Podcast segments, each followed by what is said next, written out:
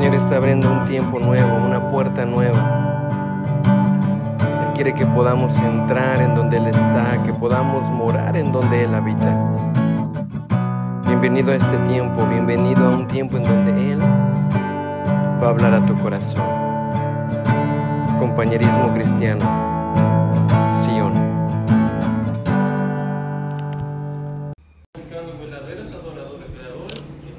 Así es. Y, y eso, una de las maneras de que sabes que alguien está adorando en espíritu y en verdad es que es porque hay unidad.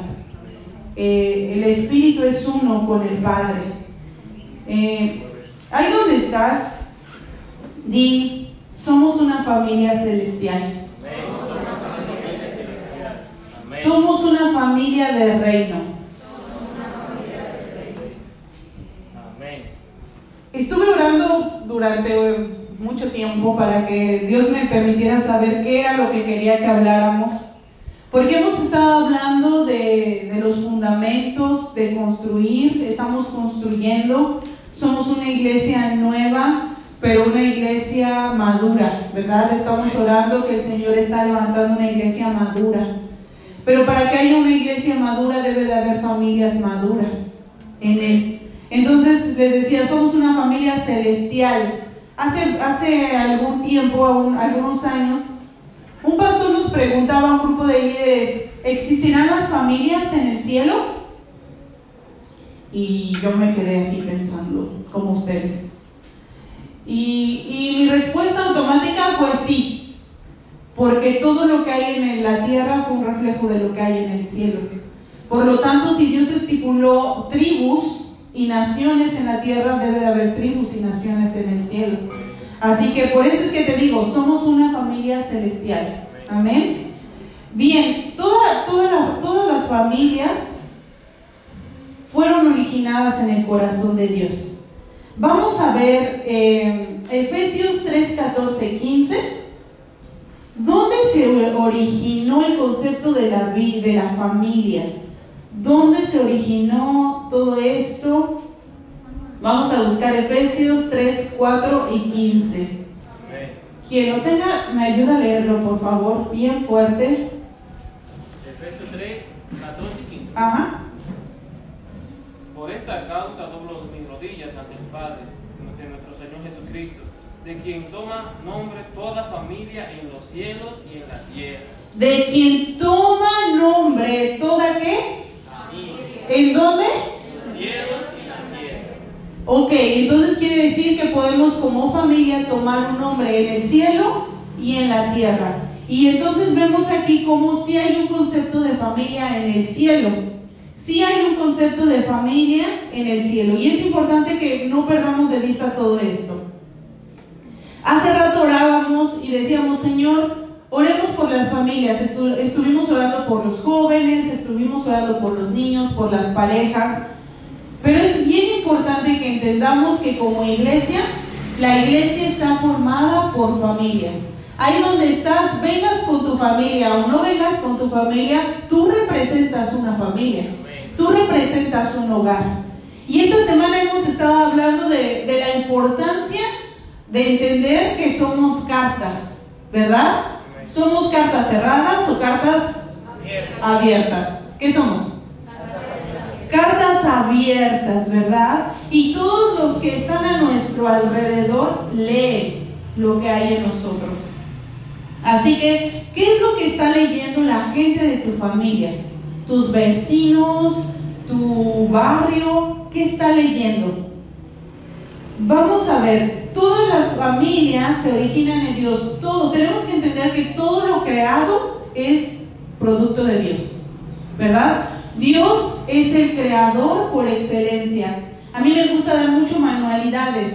¿Por qué? Porque nunca estudié manualidades, pero yo creo que si Dios es creador, nosotros podemos ser creadores también.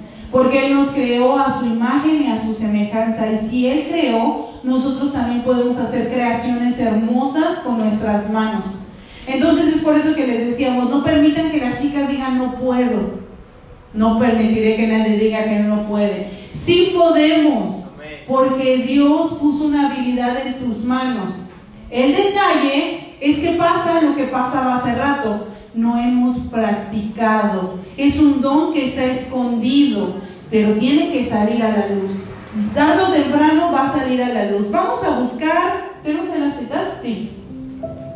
Eh, segunda de Corintios, no, no, no, perdón. Apocalipsis 4:11, y ese lo tengo acá, así que lo voy a leer yo. Dice, digno eres Señor y Dios nuestro de recibir la gloria, el honor y el poder. Él es digno. Ahí donde estás, dile, Señor, tú eres digno de recibir la gloria, el honor, el poder, porque tú creaste todas las cosas. ¿Qué creó Él? Todas las cosas. Y por tu voluntad existen y fueron creadas. Tú eres digno, Señor y Dios nuestro, de recibir la gloria, el honor y el poder, porque tú has creado todas las cosas y por tu voluntad existen y han sido creadas. Se repite dos veces, ¿vieron?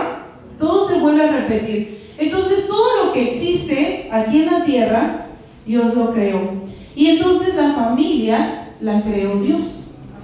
Si se dan cuenta, ¿por qué quiero hablar de esto? Es impresionante el bombardeo del mundo en contra de la familia. Si se dan cuenta, en la mayoría de los casos hay jóvenes que ya ven como normal que los padres tengan hijos acá e hijos allá. Ah, ¿cuántos hermanos tienes? Bueno, y empieza la explicación. De padre tengo tres allá. De madre tengo dos allá. Pero yo y mi hermano somos los únicos ¿Cuántas familias salieron ahí? ¿Y eso vendrá del diseño de Dios? Cuando Dios creó a Adán y Eva, le creó a un Adán y a dos Evas para que él eligiera, por si acaso no era la voluntad de Dios. O cuando Dios creó a Adán y a Eva, le creó a Eva y a otra Eva, por si no se... No, ¿verdad que no? Dijo, no es bueno que el hombre esté solo. No es bueno. Y no le creó otro hombre. Le creó una ayuda idónea. La palabra ayuda tiene que ver con compañero, como con alguien que trabaja a mi lado. Entonces, las mujeres Dios nos creó para hacer esa ayuda. Esa ayuda, ese complemento. En una, en una enseñanza aprendíamos Daniel y yo que nosotros somos, en mi caso, yo soy la parte femenina de Daniel y en su caso él es la parte femenina, no, masculina de mí, pero en realidad somos uno. Parecemos dos, pero sus pensamientos y mis pensamientos siempre deben de estar alineados a Dios. Sus planes y mis planes siempre deben de estar alineados a Dios. Y algo que veíamos, hace rato orábamos y decíamos, no somos dos para competir. No somos dos para ver quién sabe más. Y eso es algo que nos ha trabajado, nos ha costado trabajo. En honestidad nos ha costado trabajo, pero yo creo que el Señor nos está perfeccionando. Y algo que orábamos cuando hace yo creo que ya ocho años, un día nos sentamos, Daniel y yo, y empezamos a escribir. A nosotros nos gusta soñar, ustedes saben que nos gusta mucho empezar a, soñar. Pero en lugar de escribir sueños, estábamos escribiendo nuestras peticiones. Y no eran sus peticiones y mis peticiones, eran nuestras peticiones. Y una de las cosas que le decíamos al Señor, permítenos que hagamos lo que hagamos, lo hagamos juntos como si fuéramos uno. Y creo que parte del éxito del ministerio ha sido porque hemos decidido hacerlo así. Ha sido trabajar uno, no estamos compitiendo. Que yo me haga cargo de unas cosas y él de otras no quiere decir que estamos compitiendo. Es exactamente lo mismo. Y a mí me da risa porque después de tanta oración así, a veces eh, ayer le pasaba un accidente a Grace y la, regañé, ¿verdad? Con su dedito y todo. Y pasó, Daniel no estaba. Entonces, cuando llega su papá, Grace viene y le cuenta toda la historia también. Y a mí me dio mucha gracia porque en la noche ya estábamos todos juntos Y Grace vuelve a contar. Ah, no, yo le cuento a Daniel lo que pasó y me dice, sí, ya me contó Grace. Y le digo, y le dije esto y esto y esto, porque pues le cuento, ¿no? Le rindo cuentas. Y me dice, mira, fue exactamente lo que yo le dije. Hasta para regañar a nuestros hijos, ya somos uno. No es de que uno le apapacha y el otro le castiga, no. Sin hablar, ayer durante un largo tiempo no nos vimos en la tardecita y en la noche pudimos hablar.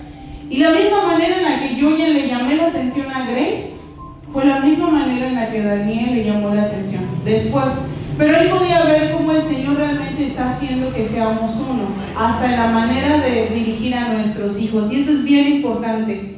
Ahora, dice la palabra de Dios, y ahora sí vamos a entrar en materia. A ver, dale la que sigue, si está ahí. Sí. Vamos a ver la importancia del Padre, del Hijo y del Espíritu Santo dentro de la familia. Muy bien. Dice segunda de Corintios, la gracia del Señor Jesucristo, el amor de Dios y la comunión del Espíritu Santo sea con todos vosotros. Amén.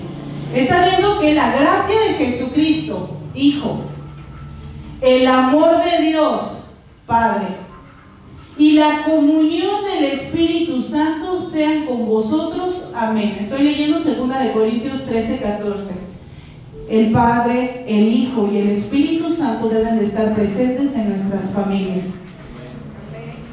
Dice, por tanto, id a ser discípulos a todas las naciones, bautizándolos en el nombre del Padre, del Hijo y del Espíritu Santo. Aquí vemos una perfección.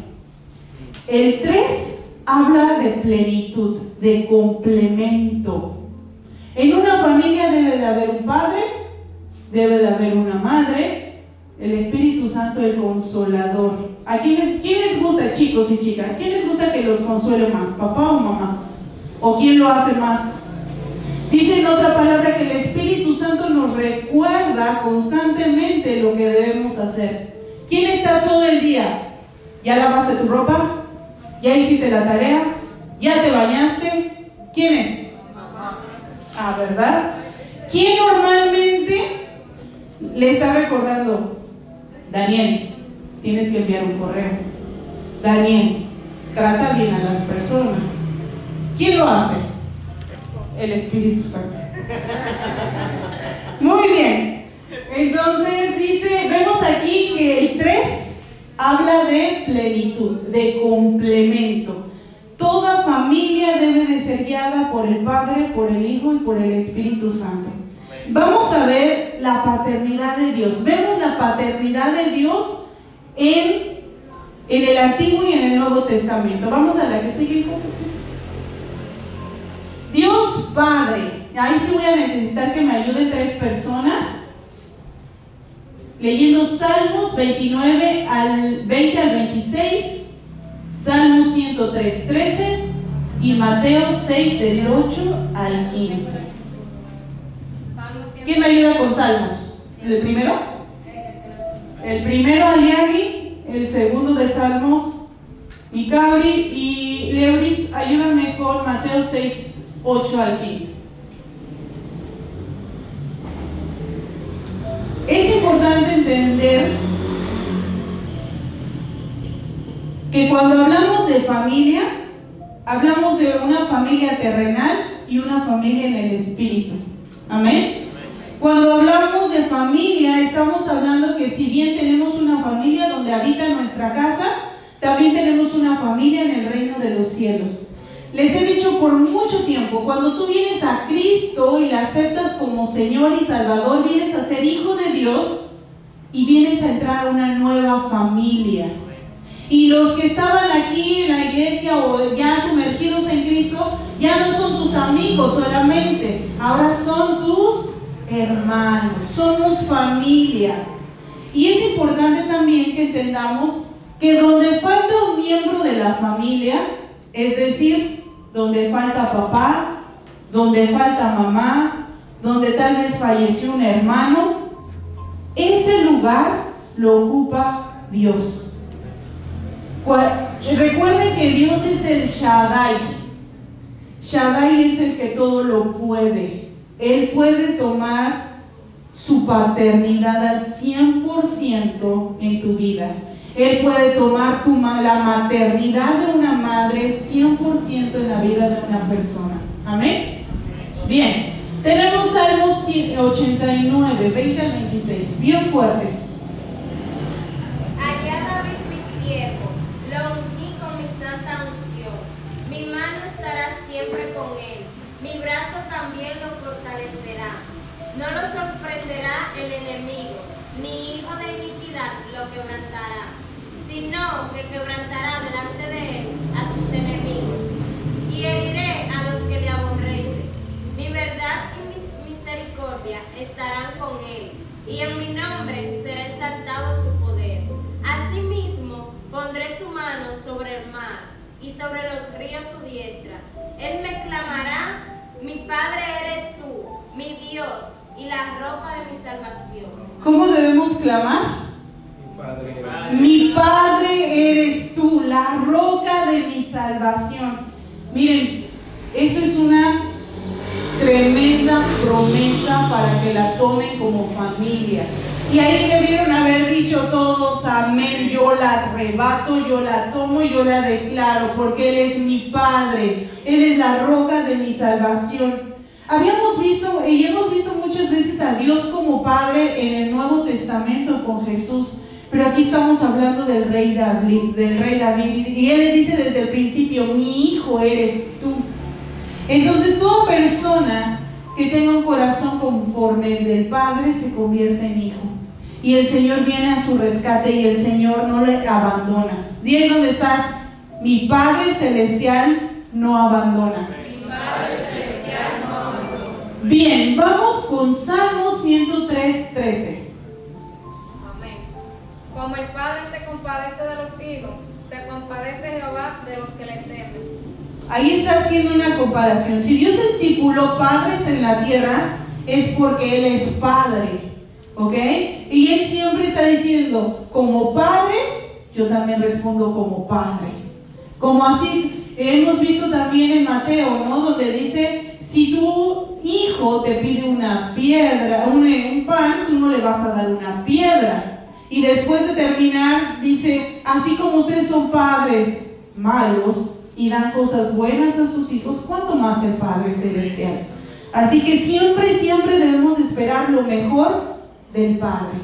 Siempre esperamos lo mejor del Padre. Vamos a ver qué dice el Nuevo Testamento.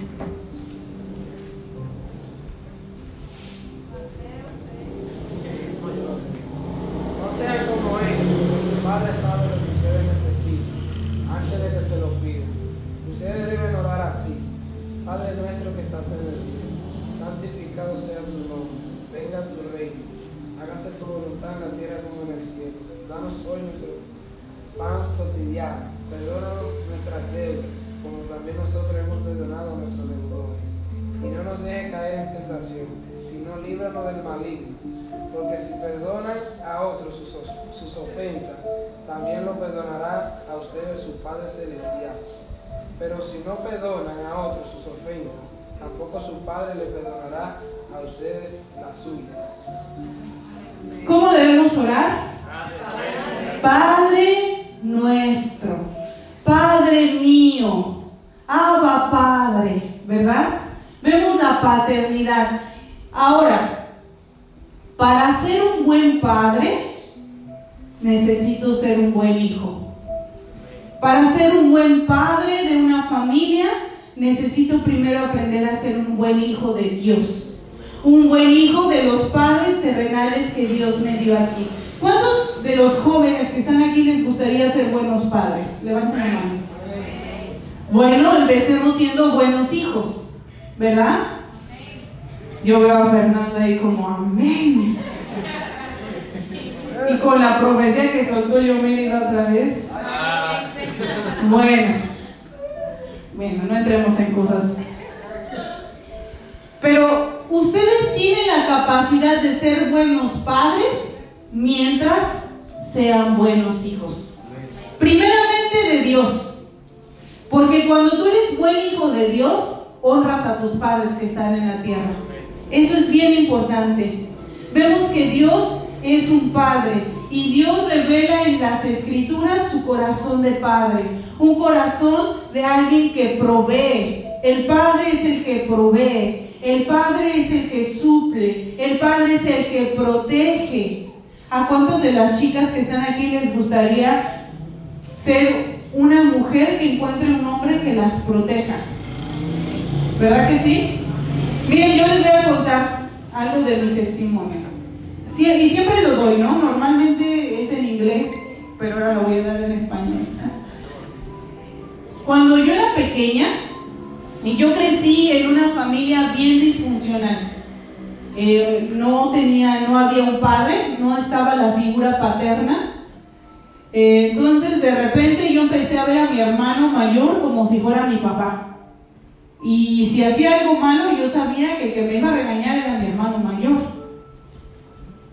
A veces. Pero sí, normalmente llegó un punto donde yo le tenía hasta miedo, puedo decir. Entonces, eh, crecí con una idea distorsionada de lo que era la familia. ¿Por qué? Primero porque mi mamá, eh, por una parte buena, siempre nos tuvo unidos. Nosotros somos cinco hermanos. Siempre nos tuvo bien unidos y llegó un punto donde la carencia en la casa era tan grande que tíos empezaron a decirle a mi mamá, mira, a mí dame a una, a mí dame a otra. Eso se da mucho aquí también, ¿verdad? Que, ah, se fue con el tío, que se fue a vivir con el abuelo. Y mi mamá siempre dijo algo, si nos morimos de hambre, nos morimos todos juntos. Pero de aquí no me sacan a mis hijos. Y dijimos, bueno, Gloria a Dios, ¿no? no, mi mamá no, nada que ver, no. En mi casa ni siquiera una Biblia existía, o sea, no, no, no, no éramos cristianos para nada, era una familia bien del mundo. Y entonces eh, yo empecé a desear las familias de mis compañeras en la escuela. Y entonces en una ocasión, eh, yo tenía como 13, 14 años, estoy platicando con una de mis amigas que yo siempre veía a su mamá y a su papá y a sus hermanitos. Yo decía, wow, yo quiero tener una familia como esta. No, no, no éramos cristianos ni ella ni yo. Y un día hablando en confianza me dice, tú deberías de darle gracias a Dios porque no tienes papá. Y yo me quedé así de. Pero si yo quiero un papá como el tuyo, casi, casi le digo, ¿no? Y me dice, tú deberías, le digo, ¿por qué dices eso? Si yo veo que tu papá siempre está con tu mamá. Hmm". Y ahí ella empezó a contarme cosas que pasaban en su casa y yo terminé diciéndole al Señor, gracias porque no tengo papá.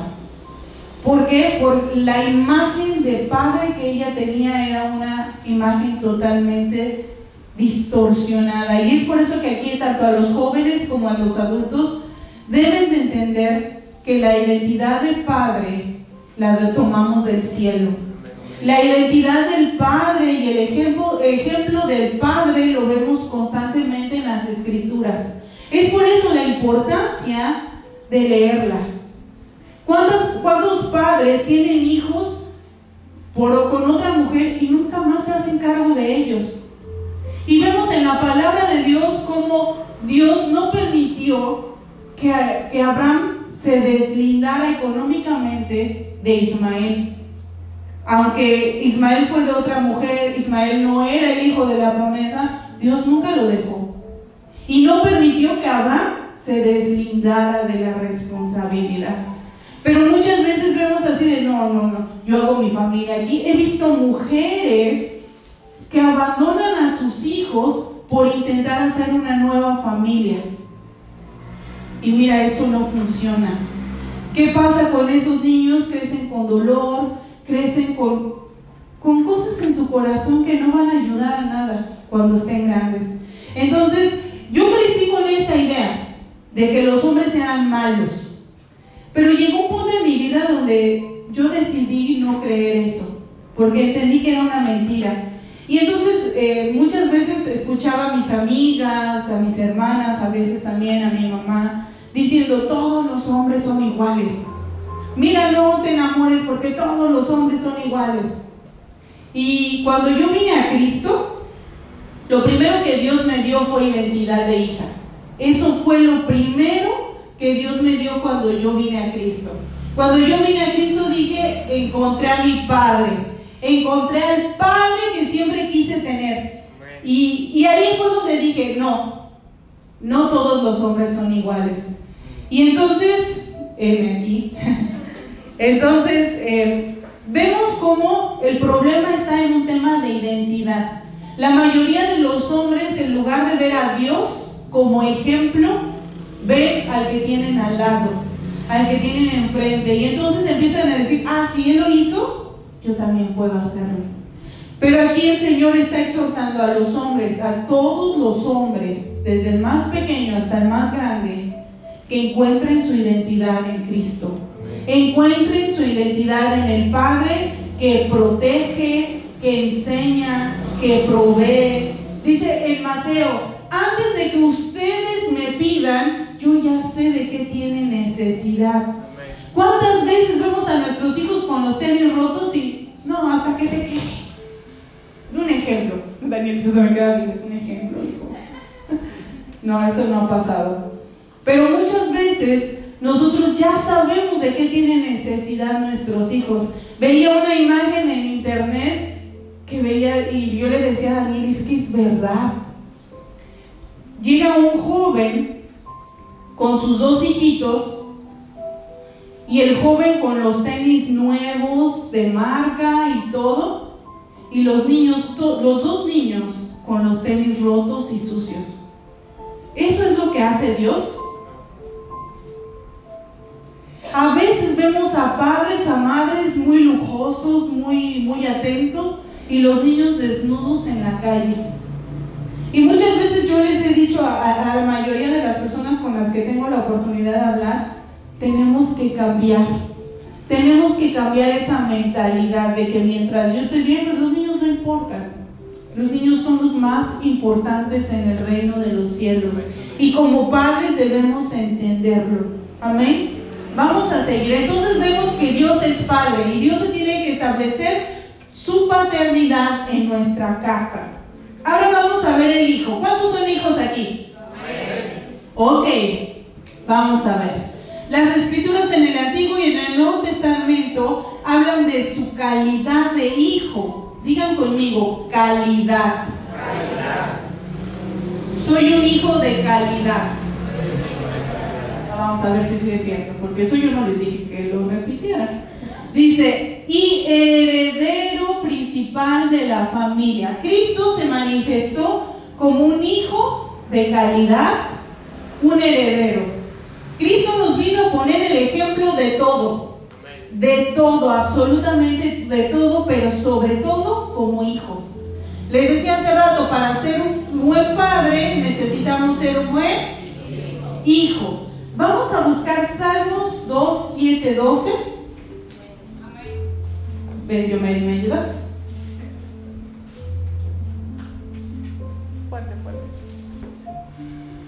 Alguien ayúdeme con Isaías 7, 14. Fuerte, Amrita. Y Juan 1, 14 al 18. ¿Quién? Ángel, bien. Yo publicaré el decreto. Jehová me ha dicho, mi hijo eres tú.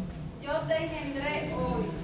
Pídeme y te daré por herencia las naciones y como posesión tuya los confines de la tierra. Para ahí tantito.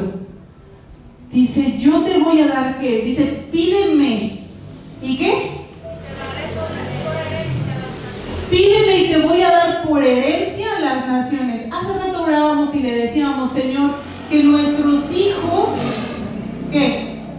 Gobiernen las naciones. Pero a veces nos conformamos con peticiones bien, bien egoístas.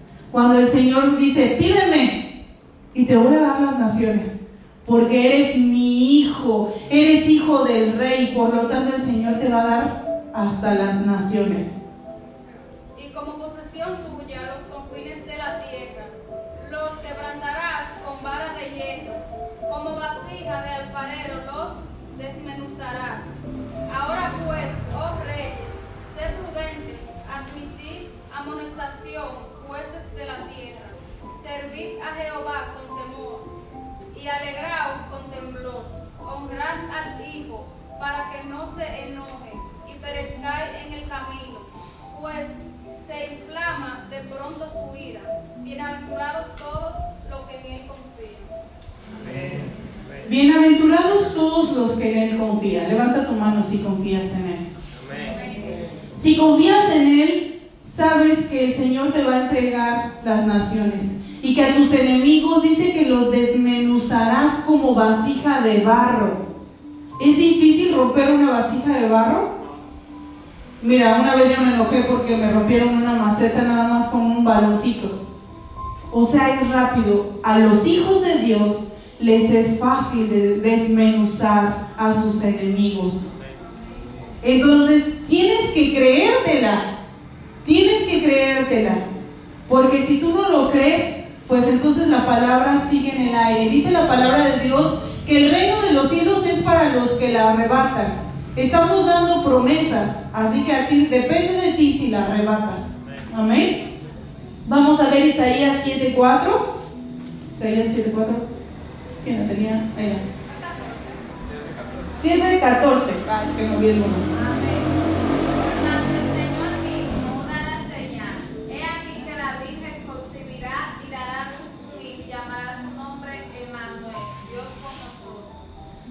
Digan conmigo, Dios con nosotros. Cuando el Hijo está establecido en tu vida, Dios está contigo. En tu vida como individuos, pero a fin de cuentas es una familia celestial.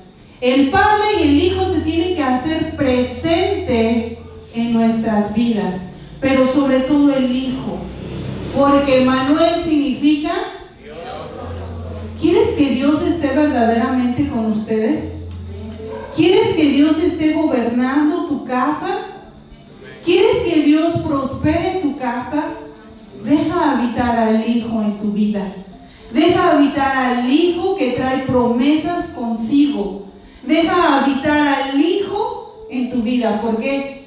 Porque ahí se va a cumplir lo primero que dijimos. Cuando el Señor se establece en tu casa, el Señor te da poder para ir a las naciones y bautizar en el nombre del Padre y del Hijo y del Espíritu Santo. Amén. Y Juan 1, acá, 1, 14 al 18. Y aquel verbo fue hecho carne y habitó entre nosotros, y vimos su gloria, gloria como del unigénito del Padre, lleno de gracia y de verdad. Juan, Juan, dio, Juan dio testimonio de él clamó diciendo, este es de quien yo decía, el que viene después de mí, es antes de mí, porque era pri- primero que yo, porque de su plenitud tomamos todos, y gracia sobre gracia. Pues la ley por medio de Moisés fue dada, pero la gracia y la verdad vinieron por medio de Jesucristo. A, a- a Dios nadie le dio jamás el unigénito está en el seno del Padre. Él le ha dado a conocer. Amén. Amén. Dice que nos ha dado gracia sobre gracia. Daniel en la semana decía algo bien interesante. No hubo personas que pudieran cumplir las leyes. No hubo una persona que pudiera cumplir la ley, pero Cristo vino a cumplirla completa. Y ahí es donde nos da acceso a nosotros de vivir por gracia. ¿Por qué? Porque ahora cuando caemos o cuando cometemos un pecado delante de Dios, basta con tener un corazón arrepentido para venir al Padre. En la familia debe de haber gracia. En la familia debe de vivir el perdón. En la familia debe de, más que leyes, debe de haber gracia y perdón. Obviamente, no vino a anular la ley. Jesús no vino a anular la ley, vino a completarla. Entonces, ¿debe de haber reglas en la casa? Debe de haber reglas en la casa. Así que si no te gustan las reglas, pues vas a tener que agarrar tu mochilita. ¿Cómo? Y ya tú sabes. Hablaba con una amiga, hace muchos, una amiga dominicana y me decía, Mi hijo tiene 18 años y le tuve que dar un palazo. Y yo me quedé así de... No me imagino, porque nosotros conocimos a su hijo, era pelotero, y era una cosota así, llegaba así y te decía, ¿cómo te llamas? Me llamo Miguelito. Entonces era una cosota, y me dice, le tuve que dar un palazo a mi hijo. Y le dije, ¿pero por qué? Él piensa que la casa es hotel, solo llega a dormir. Y ya le dije que en mi casa hay reglas. Mientras él viva en mi casa, él se sujeta a mis reglas. Yo nada más dije. Yo en ese entonces, Danielito, pues era bebé. Dije, el Señor me guarde. Porque, porque no es la primera vez que lo veo. A los jóvenes les gusta andar de casa en casa. ¿Por qué? ¿Quién sabe? Pero la casa no es un hotel donde tú llegas a comer. Y bueno, fuera que fuera en un hotel, porque en un hotel tienes que pagar, ¿verdad? ¿Cuánto pagas en tu casa por vivir ahí? Entonces ni a, ni a hotel le llega. Yo diría como una casa de albergue, ¿no? Donde llegan los niños de la calle. Un huésped. No, ni huésped, porque los huéspedes tienen que pagar. ¿Cuántas veces comemos y ni siquiera nuestro plato levantamos? ¿Cuántas veces andamos vagando por toda la calle y después queremos que ya nos tengan un plato de comida? Que sobre todo los varones, perdónenme, pero sobre todo los varones. A mí me molesta ver a las madres que sufren de la espalda, que las acaban de operar y teniendo que lavar con la ponchera los pantalones del, del jaragán, dirían por ahí. Mira, Daniel dice algo bien cierto. Por lavar tu ropa no se te van a caer algunas cosas de hombría. Eres hombre y el que hagas que hacer en tu casa no te va a quitar la hombría. Pero les voy a decir algo a los padres, esa culpa es nuestra. Porque no les damos responsabilidades a los hijos. Si estamos hablando que el Padre y el Hijo y el Espíritu Santo son uno, ¿por qué la carga siempre, o no siempre, pero la mayoría de las veces se queda en una sola persona o en dos? No se supone que si somos cinco en la casa, los cinco tenemos que limpiar, los cinco tenemos que hacer, los cinco deberíamos de aprender a hacer de comer. Mira, la otra vez nosotros andábamos corriendo y dijimos, Daniel, te toca el desayuno. Y se quedó así de, ¿qué hago? No sé, ve a la nevera. Pero esa es la única manera en la que va a aprender.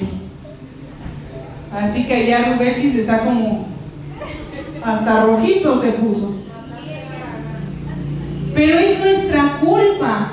Miren, yo les voy a decir algo. Dice la palabra, ¿cuál es el mandamiento con promesa? ¿Cuál es la promesa de ese mandamiento? De honrar a nuestros padres. Madres y padres. Tengo pocos, pero hay. ¿Quieren que les vaya bien a sus hijos? Nosotros somos quienes enseñamos a nuestros hijos a honrarnos. ¿Qué fue? Ya quieres ser papá, Brian, ¿cómo es? No te saltes los pasos, primero te casas. Bien, entonces nosotros, voy a repetirlo porque tú se rieron de lo que estaba diciendo Brian, esto no es comedia, muchachos. Nosotros como padres les enseñamos a nuestros hijos a honrarnos. Entonces, padres, ¿quieren que les vaya bien a sus hijos? Enséñenles a honrar. Hace poco veía a unos, pastores, son pastores, con su hija, y la hija está pequeña, pero cuando hace rabietas empieza a golpear a su madre. Yo me quedé así de... Y la mamá es así, ay, es que, es que yo soy muy tranquila, es que... Y yo así de... Sí, imagínate. Pero sabes qué, muchas veces no podemos hacer más de lo que otros padres nos permiten hacer. Entonces, yo con mis hijos lo puedo hacer. Mira, mis hijos no son capaces de levantarme la mano, por más enojados que estén. Y yo sé, yo sé que si uno de ellos llegara a levantarme la mano, el primero que me va a defender es Daniel. Una vez Daniel le dijo, no le hables así a mi esposa, Porque sí será tu madre, pero es mi esposa. Y yo no voy a dejar que nadie le hable mal a mi esposa. Y se lo digo a los niños. Y están chiquitos. Porque ahora, porque la actitud que tengan ahora de chiquitos, si la dejamos pasar, imagínatela en alguien de este tamaño. Imagínate esos forcejeos en alguien de este tamaño. Hay hijos que golpean a sus padres. Pero ¿sabes qué? Eso no se detuvo al principio. Nosotros, bueno, los adultos lo permitieron. Si queremos que nuestros hijos tomen las naciones, si queremos que nuestros hijos les vaya bien en la vida, enseñemos a honrar. Enseñemos que cuando hay un adulto deben de guardar silencio. Que hay, cuando hay una persona de la tercera edad debe honrársele, se le debe de escuchar. Pero somos nosotros los que tenemos que poner el ejemplo. Cuando vas por la calle, Tienes que aprender que si hay ancianos, tú debes de ser los primeros en pararte y ayudar a esos ancianos. Hoy en día vemos ancianos criando a niños de 5 años. ¿Por qué? Porque las madres se fueron. Y si lo vemos como normal, estamos en problemas. Si vemos como normal que tengo a mi hijo y se lo dejo a mi madre para yo hacer lo que tenga que hacer, estoy en problemas. Hace poco hablaba con una, no, hace poco no, en a los primeros años del discipulado, yo le decía a las chicas, ¿cómo se ven en 5 años, 20 años? No sé, aquí hay personas que escucharon esa pregunta. Y una de las chicas me decía, yo me veo como una doctora, con tres hijos. Y le dije, y se me ocurrió preguntarle, ¿y con quién vas a dejar a tus hijos mientras tú estés en el hospital? Con mi mamá. O sea, ya estaba automático, el que va a crecer, se va a superar, va a tener hijos y ni siquiera mencionó al papá. Ya era automático. Estoy hablando de una chica que en ese entonces tenía como 14, 15 años. Gracias a Dios no se ha casado, pero de todas formas, ¿se dan cuenta cómo los niños ven como normal lo malo si nosotros los adultos lo permitimos? Entonces Cristo no vino a abolir la ley, vino a cumplirla. Y ahí donde está, donde estás, y voy a cumplir la ley. Pero también voy a amar, voy a perdonar y voy a enseñar a los demás a vivir en gracia. Vamos avanzando. Tenemos ahí Juan. ¿Leímos Juan? Sí, bien. Entonces, tenemos por herencia las naciones porque somos coherederos con Cristo Jesús.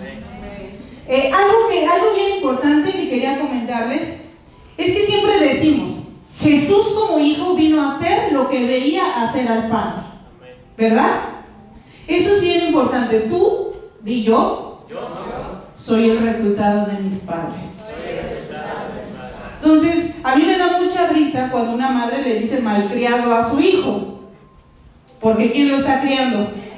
Entonces, la malcriadora, ¿quién es? ¿Verdad? Entonces, no le digan malcriado a sus hijos, pero sí es importante entender que ellos son el reflejo de mí. Yo veo a Belén, eh, a veces Daniel me dice, serán toda mi cara, pero el carácter es tuyo. Y ahí es donde yo me preocupo, porque yo no quiero que tengan mi carácter, yo quiero que tengan el carácter de Cristo. Entonces, en los hijos son el resultado de los padres. Jesús constantemente decía, yo hago lo que debo hacer al Padre. Yo digo y hablo lo que escucho hablar al Padre. Entonces decimos, si los hijos son buenos, pues los padres son buenos. Pero en esta semana a Daniel y a mí nos pusieron la barra más alta. Y nos dijeron, qué bueno, pero Tú vas a ver si tu vida fue verdaderamente cristiana cuando veas a tus nietos sirviéndole al Señor. Ya no se trataba nada más de mis hijos. Ahora nos decían, tienen que ver a los nietos. ¿Por qué? Porque la iniquidad alcanza la tercera y la cuarta generación. Así que la segunda todavía es fácil, pero lo difícil es ver la tercera y la cuarta sirviéndole al Señor. Así que ahí donde estás, tienes que empezar a orar. Si no tienen hijos, por sus hijos. pero también por sus nietos y sus bisnietos. Y los que ya tienen hijos, lo mismo. No nos conformemos con nuestra familia de ahora. Tenemos que ver más allá. Tenemos que ver, porque no queremos que la iniquidad alcance. No queremos ver que la iniquidad alcance. Yo no quiero. Muchas veces ponemos de pretexto la familia que tenemos. ¿Han escuchado? Es que yo soy así porque mi mamá nunca me escucha. Es que yo soy así porque mi papá así. Yo crecí en una familia donde existía más la disciplina que el amor. Aunque sí mi mamá muchas veces, ella decía, yo los amo a mi manera. Entonces su manera era un poco extraña al no tener a Dios. Pero crecimos en una familia donde realmente no se veía la unidad, no se veía la paternidad de Dios. Ese era. Faltaba un Dios Padre en esa casa. Mi mamá lo intentaba hacer en sus fuerzas, pero hasta que ella dejó que Dios tomara autoridad como Padre, se empezó a vivir una vida realmente verdadera en el Señor. Y eso tardó, fue una batalla de años, puedo decir que hasta de décadas. Entonces, yo crecí en una familia donde vi haciendo a mi mamá cosas muy malas, donde vi a mi mamá eh, deshonrando a Dios y a su cuerpo de diferentes maneras.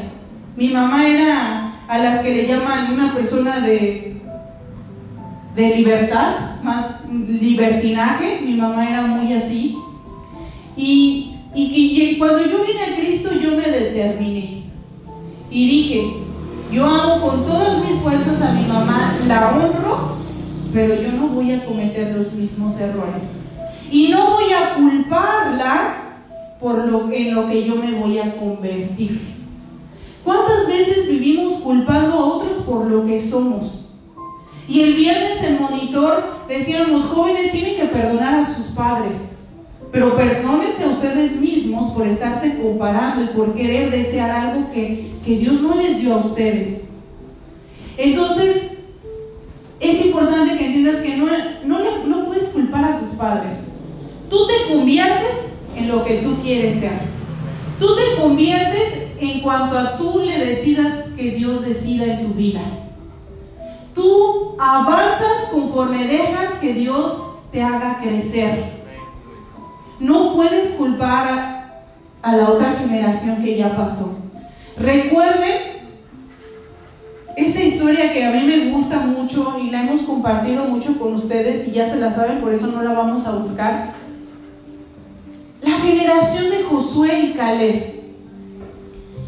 Veíamos cómo Dios saca al pueblo de Egipto, lo saca de un pueblo, eh, de un tiempo de esclavitud, de un tiempo donde estaban dependiendo de otros, donde podían culpar a otros y los saca.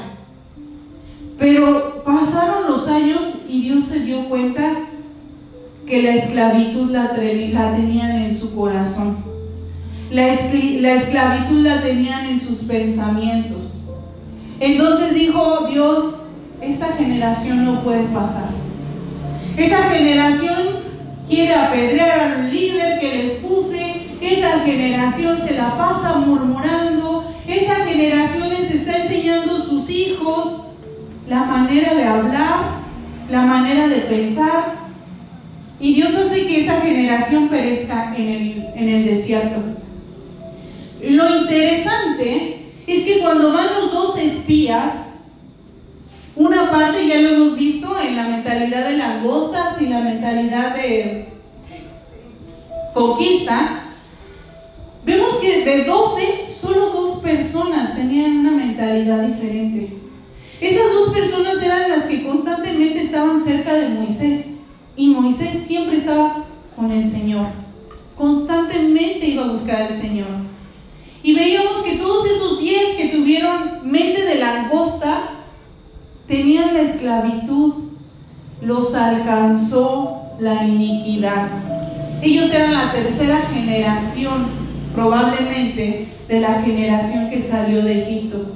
Dios los sacó, no llegaron y ni sus nietos llegaron. A pesar de que Dios les quitó a sus padres, ellos tenían la esclavitud aquí. Y para tener una mentalidad que ame al Señor, una mentalidad de familia celestial, necesitamos dejar a Dios como Padre, vivir como hijos y dejar que el Espíritu Santo venga en nuestras vidas. Vamos a buscar primera de Juan 5, 7. Ahí donde estás, dice, soy una familia celestial. Soy una familia celestial. Amén. Bien, ¿quién lo tiene? Dale, fuerte.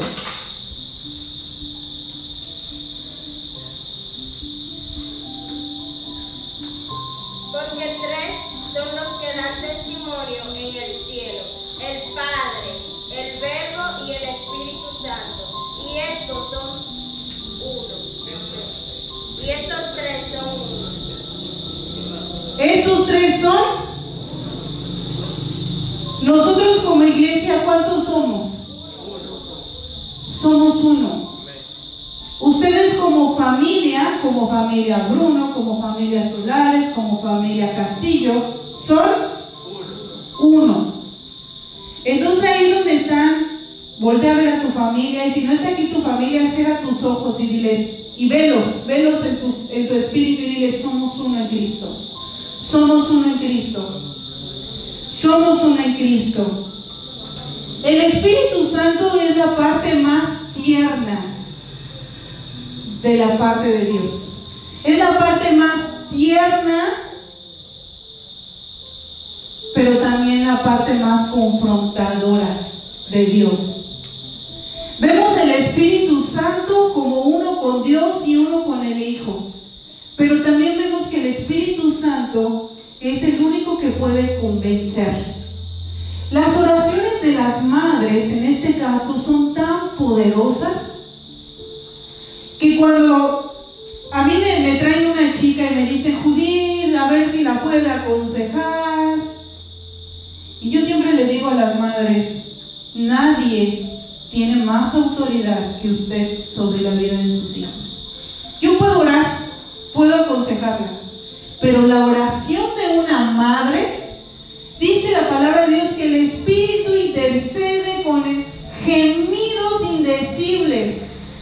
¿Cómo debemos orar por nuestros hijos? ¿Cómo debemos orar por nuestros hijos? ¿Cómo debemos aconsejarles? Vamos a buscar primera, eh, no, Juan 14, 26. Bien fuerte. Quien sea.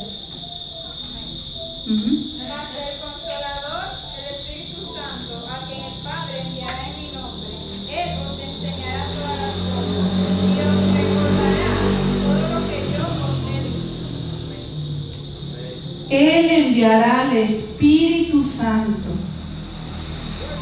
El Espíritu Santo, y no sé si nos va a dar tiempo para leer todo lo que dice la palabra del Espíritu Santo, pero miren, el Espíritu Santo es nuestro consolador. El Espíritu Santo es nuestro guía. Él nos guiará a toda verdad. ¿A dónde nos va a llegar, lle- llevar? ¿A dónde nos va a guiar? A toda verdad. ¿Y quién es la verdad? Una madre constantemente tiene que estar empujando a sus hijos a Cristo. Ese es el único lugar donde los niños están seguros. Hace poco escuchábamos, me pedía una hermana que orara por ella porque se está mudando. Y sus hijos se quedaron en otra ciudad. Estoy hablando que ya son hijos independientes. Uno ya está casado y la otra está, es universitaria y pues está en otra ciudad. Y, y yo les decía, ten paz, ten paz, porque mientras tus hijos estén en Cristo, ellos están seguros. Y sus hijos están en Cristo. Entonces, muchas veces queremos que, que Dios nos guarde, que Dios nos protege, y oramos y oramos y oramos, y sigue habiendo paz. Eh, no sigue, de alguna manera no hay paz en nuestro corazón. Eso es porque en lo interior sabemos que nuestros hijos no están con Cristo. Por eso es que viene esa, angustia, angustia es la palabra. Pero cuando sabemos que ellos están con Cristo y confiamos en que Cristo los protege, hay paz, hay paz. Ahora todos los jóvenes me están viendo con cara de, ajá, ¿y eso a mí qué? Te voy a decir una cosa. Algo que el Señor nos ha llamado a Daniel y a mí es a prevenir las familias disfuncionales. Y si tú entiendes todo lo que estamos hablando, aunque no estés casada ni comprometida, y lo mismo con los chicos, en ti está prevenir una familia disfuncional. ¿Qué mejor que lo sepas ahora a que lo sepas ya cuando tu esposa te dejó o tu esposo está de borracho? Es mejor prevenir, ¿verdad? Yo les pregunto, ¿a cuántos de ustedes les gustaría tener una familia disfuncional? Entonces esto es importante para los jóvenes también. ¿Por qué? Porque tú decides con quién casarte. Nadie te puede obligar a casarte con alguien. Ni tu mamá, ni nadie, ni tu papá. Es una decisión que el Señor te ha dado a ti. Entonces, eh, muchas veces hay mujeres quejándose de sus esposos cristianas. Y yo a veces les digo, mira, tú lo elegiste. Entonces, ahora confía en el Señor. Entonces tú vas a elegir a la persona con la que te vas a casar. Y yo te digo una cosa, confía en que el Señor la va a elegir por ti. El Señor la va a elegir por ti y te va a ir bien. Entonces vemos que el Espíritu Santo es esa persona que consuela, que nos guía, que confronta, que, se que, nos redarguye.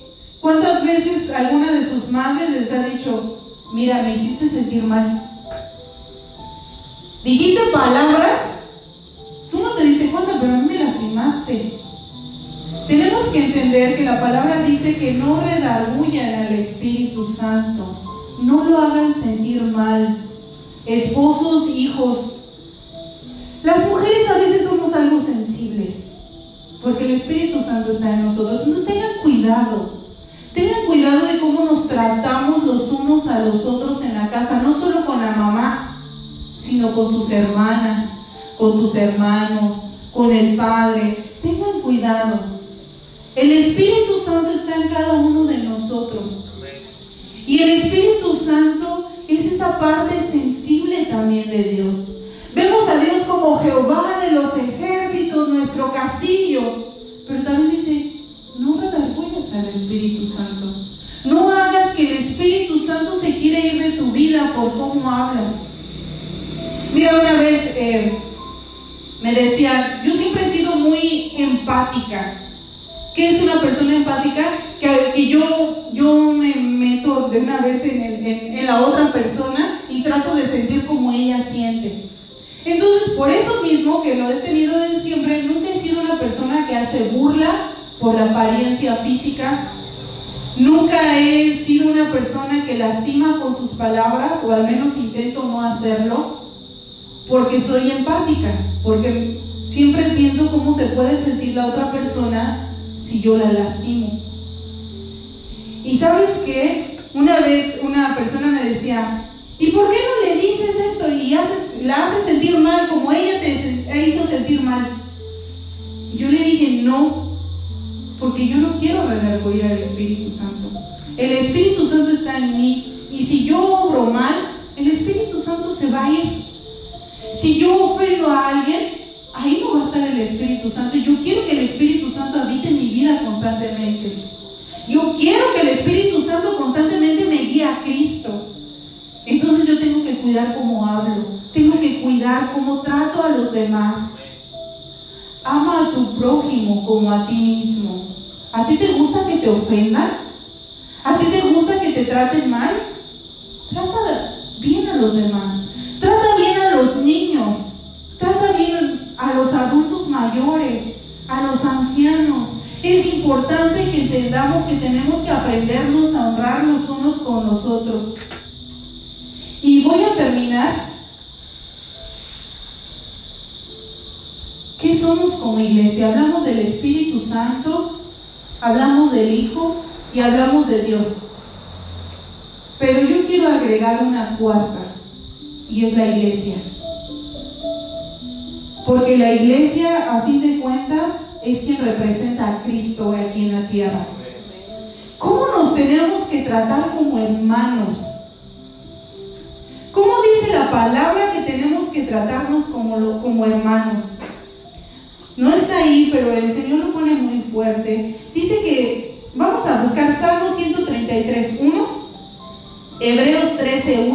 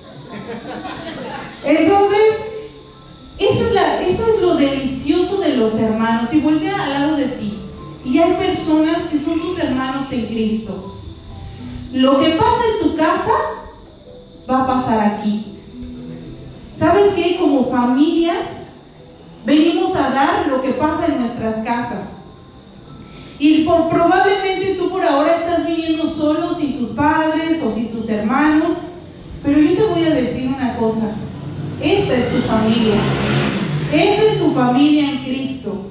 Así que di cuán delicioso es habitar con mis hermanos. Aunque te hagan enojar. Daniel canta esa cancioncita, ¿verdad? Señor, yo no la voy a cantar. Pues, Señor, ayúdame a mirar con tus ojos. Diga ahí donde estás, Señor, ayúdame a mirar con tus ojos a mi hermano, a mi hermana. Vamos a ver qué dice la palabra de Dios del amor entre hermanos. Ya estamos terminando, ya estoy terminando. Hebreos 13.1. Amén. Dele, quien sea, rápido. Permanezca el amor fraternal. No se olvide de la hospitalidad. Este luto solamente. Sí. Hebreos 13.1, no se olviden. Dile, Señor, ayúdame a no olvidarme que tengo hermanos. ¿Sabes qué? A veces estamos en problemas y se nos olvida que hay un hermano. Hay una mano amiga que está dispuesta a ayudarnos. Y dices, ay, pero a mí no me gusta molestar. No, no quieres doblegar tu orgullo. Es diferente. Una persona que no pide ayuda es orgullosa. ¿Han visto esas personas que dicen, ay, es que no le quise decir porque estaba muy ocupada? Es orgullo. No quisiste. A mí me da mucha risa. Usted sabe que me gusta tomar fotografías, ¿verdad? Siempre saco eso, lo siento. Y a mí me da risa. Hay dos tipos de personas cerca de mí. Los que me dicen, Judith, vas a mi cumpleaños. ¿Me haces una sesión? ¿Cuándo he dicho que no? ¿Alguien le ha dicho que no aquí? Nunca he dicho que no. Daniel, no te pases. Me tardo, pero la hago. Pero ya hay otra persona que, que empieza a aventar como el ganchito. Es que yo quisiera sacarme una foto, pero lo voy a hacer con el celular de fulanita. Y yo así de, que les vaya bien. Yo no me voy a ofrecer porque no me lo estás pidiendo. Entonces veo después veo sus fotos y digo, pero muchachos, sabiendo que pueden pedírmelo con confianza, no lo hacen por un tema de orgullo. Y así pasa con un montón de cosas. A veces estamos en problemas y se nos olvida que Dios nos puso como iglesia para aprender a amarnos. Todos somos diferentes. No hay nadie aquí igual. Y eso es lo que hace que sea delicioso. Lo que hace que sea delicioso es que unos son más gruñones que otros, otros son más alegres, otros son más espirituales, pero a fin de cuentas somos uno en Cristo. A fin de cuentas, todos estamos buscando establecer el cielo en esta tierra. Así que vamos por último, primera de Pedro 3.8. Y ya, ahora sí, les prometo que estoy terminando. Aunque. Ah, primera de Pedro 3.8. Dice, finalmente, sed todos de un mismo sentir, compasivos, amados, fraternalmente, misericordiosos, amigables. Ok, paremos otra vez. Dice, finalmente, ya para despedirnos, justamente es el último versículo. Finalmente, ¿qué? Sed todos de un mismo sentir. Ser, ser todos, dice, no sean iguales todos, ¿verdad? Todos tienen que estar igual. A mí me molestó una imagen que vi en internet. Me molestó bastante. Vi una imagen de gente por diosera, toda entrando como a una Biblia. Entonces la Biblia estaba como en forma de casita. Y venía la fila de por dioseros. Entraba y salían todos igual, con un traje y un maletín y una Biblia. Y qué mentira tan más horrible. Dios no quiere que seamos todos iguales. Dios no quiere que tú seas como Daniel o como yo. Dios puso una esencia especial en ti. Y esa es la diversidad de dones y de talentos. No podemos pretender ser igual a los otros. La, delici la no sé cómo decirlo, lo delicioso de habitar los unos con los otros es que con uno vas a hablar de unas cosas, con otro vas a hablar de otras, pero la esencia es la misma, Cristo. El sentir es el mismo, establecer el cielo en nuestra casa. Amén. Vamos a seguir. Luego dice, sean todos de un mismo sentir, compasivos. Seamos compasivos. Amados. Ama- amados. Voltea a la persona que tienes a ti y dile te amo. Sobre todo las parejas. ¿Se dan cuenta cómo les cuesta trabajo? No pasa nada. No pasa nada, Nelly. No pasa nada. Es amor fraternal. No te va a regalar rosas. Es un amor de hermanos. Pero muchas veces nos cuesta trabajo decirlo. Pero tenemos que mostrarlo. ¿Qué más? Misericordiosos. Seamos misericordiosos. Mira, si fallas, lo único que te pido es que confieses tu pecado. Y el Señor te va a restaurar. Y Dios ha puesto una casa de misericordia también, una casa que va a tener compasión y misericordia. Te vas a llevar un coche, posiblemente, pero no pasa nada. Confiesa tu pecado y ven a la gracia. Ven a la gracia, aprovecha que hay gracia y cambia de dirección. Arrepentimiento. ¿Qué más? Seamos amigables, por favor. Miren, voltea a la persona que tiene a tu lado. ¿Tiene cara de amigable? Algunos como que amigos. Seamos amigables. ¿Qué más? ¿Ya? No devolviendo mal por Señor. No devolviendo mal por mal. Hagamos con otros como queremos que se haga con nosotros. Y ahí donde estás, ponte de pie. Vimos mucha palabra. El Señor fue bueno. El Señor es bueno. Y el Señor seguirá siendo bueno. Nuestro trabajo es educarnos los unos a los otros en Cristo para permanecer en Él. Amén. Así que vamos a, vamos a orar. Seamos familias en Cristo. Seamos familias que no repiten los patrones de pecado. Mira, yo te voy a decir algo. Dios no quiere que repitas la historia de tus padres, sea cual sea, sea buena o sea mala, porque Dios está escribiendo una nueva historia en ti, en tu vida. Así que lo primero que tienes que hacer es no, no cometas los mismos erra- errores. Ahí donde estás, oremos por, como familias un ratito una vez más. Lo hicimos al principio. Deja que el Señor sane, que el Señor sea el Padre, que el Señor sea la madre de tu casa. Padre, en el nombre de Jesús, como familias tomamos nombre en el cielo, Señor. Padre, como familias venimos delante de ti. esta es tu oportunidad para orar por todos aquellos familiares por los cuales has estado orando. Ora por ellos, menciónalos por nombre y dile, ven a la casa de Dios, ven a Cristo ahí donde estás. Señor, fortalece desde el más pequeño hasta el más grande en esta casa, Señor. Nos presentamos como familias, pero también nos presentamos como uno en ti. Señor, te damos gracias y queremos disfrutar de ti. Queremos disfrutar de todas las ventajas que tú nos diste en la cruz del Calvario.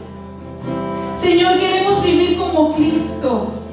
Cristo, nuestro hermano mayor, nos ha dado el ejemplo de que sí se puede, sí se puede obedecer, sí se puede vencer la tentación, sí se puede quebrar maldiciones. Padre, en el nombre de Jesús quebramos toda maldición generacional. En el nombre de Jesús quebramos todo espíritu de idolatría, Señor de manipulación, de hechicería, Señor, en el nombre de Jesús, que ha venido arrastrando nuestra, nuestros antepasados, Señor. Y hoy le decimos a la iniquidad, hasta aquí llegaste, hasta aquí llegaste. Señor, en el nombre de Jesús, desarraigamos todo espíritu de las tinieblas de nuestro corazón, todo espíritu que ha traído maldición a mis antepasados y ha querido traer maldición a mi vida, Señor. En el nombre de Jesús, quebrando todo espíritu de inmoralidad sexual que estaba en mis padres, Señor. En el nombre de Jesús desarraigo toda inmoralidad sexual en el nombre de Jesús, Señor. Y me arrepiento y te pido que me perdones por esos pecados que yo no cometí ni quiero cometer, Señor.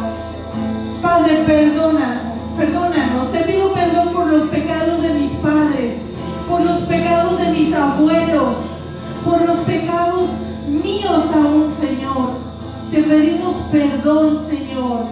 Perdónanos, Padre, en el nombre de Jesús y desarraigamos de raíz, quitamos de raíz todo estorbo de las tinieblas, todo espíritu pequeño que se quiera albergar en nuestro espíritu, Señor, en nuestra alma. Y hoy le decimos, vete en el nombre de Jesús, vete en el nombre de Jesús. No hay lugar,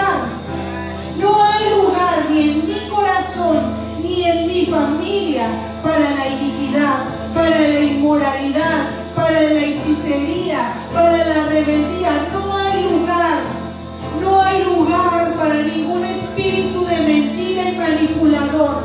No hay lugar, Señor. Padre, no hay lugar.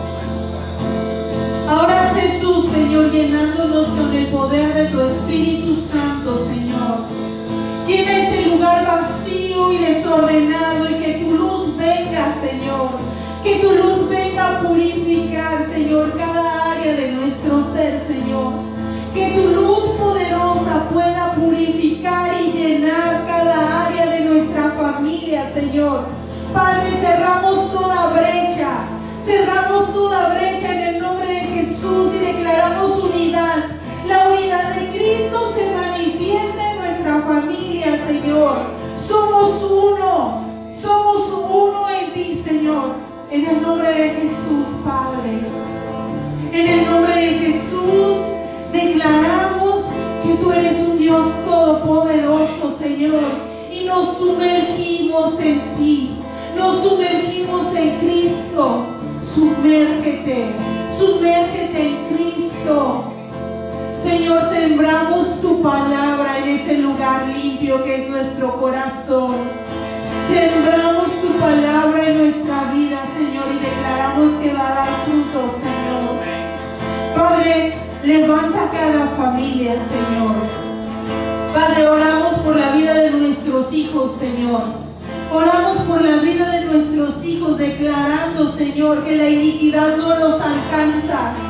Declaramos en el nombre de Jesús que ellos son una generación que está sumergida en Cristo y que por sus venas, por sus venas corre la sangre de Cristo. sangre real, sangre del cielo en el nombre de Jesús. Y declaramos que tu bendición, tu prosperidad alcanza la tercera y la cuarta generación en nuestras vidas, Señor. Declaramos que tenemos nietos salvos, que tenemos hijos salvos. Señor, te damos gracias. Te damos gracias, Padre, y nos presentamos como uno en ti, Padre. Nos presentamos como uno en ti. Ayúdame a poner la segunda diapositiva. Ahí donde estás, vamos a, participar de la Santa Cena como familia. Eh, si viene alguien de tu casa, muévete con esa persona. Vienen varios hermanos, entonces los hermanos, Nicaro, pásate para acá un ratito con Nicaro, con, con Yomeri. Si no viene nadie de tu familia, busca a alguien que no vino alguien con su familia y van a tomar la, la cena juntos o juntas. Esmerlin, vente acá con. Nadie está solo. Nadie está solo. Nadie está sola. Tienes a tu familia de carne o en el espíritu. Y ahí donde están, van a pasar así en grupos juntos por la Santa Cena y se van a ministrar. Se van a ministrar entre ustedes. Amén. Pasen.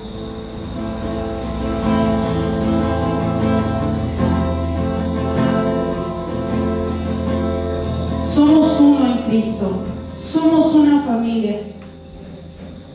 La otra diapositiva. Tómense su tiempo.